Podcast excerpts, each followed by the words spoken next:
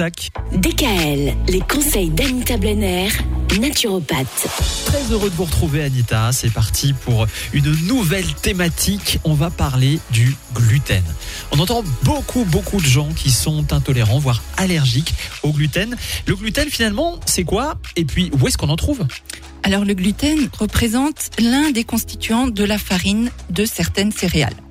On retrouve donc le gluten dans les céréales, présentes dans le pain, les biscuits, euh, les gâteaux, pâtisseries, pâtes, euh, saucisses, sauces et même pour euh, les assaisonnements des fois. Bref, il y en mais- a partout. Mais est-ce qu'on peut dire que le gluten, c'est naturel? C'est naturel le gluten ou c'est quelque Non. chose qui est fabriqué? C'est fabriqué. Ah voilà. On va le détailler. Alors les céréales qui en contiennent euh, vraiment, ben, c'est surtout le blé, mais aussi l'orge, l'avoine, le seigle, l'épeautre. Beaucoup de gens pensent qu'il n'y a pas de gluten dans l'épeautre, mais si, et le camut.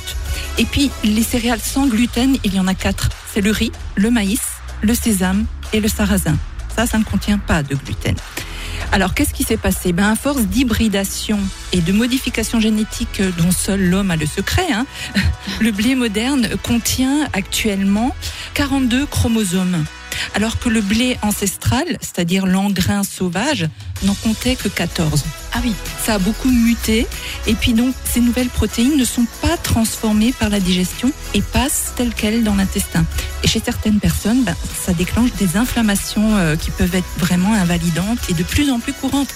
Alors, contrairement à ce que pensent certains, il ne s'agit pas d'un phénomène de mode, pas du tout, mais bien d'un constat. Alors moi, je l'ai régulièrement dans mon cabinet.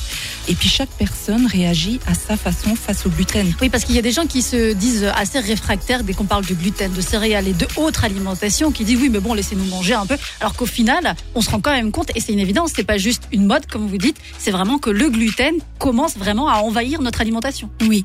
Et comme je le disais, chaque personne réagit différemment. Et demain, nous allons voir les trois réactions face au gluten.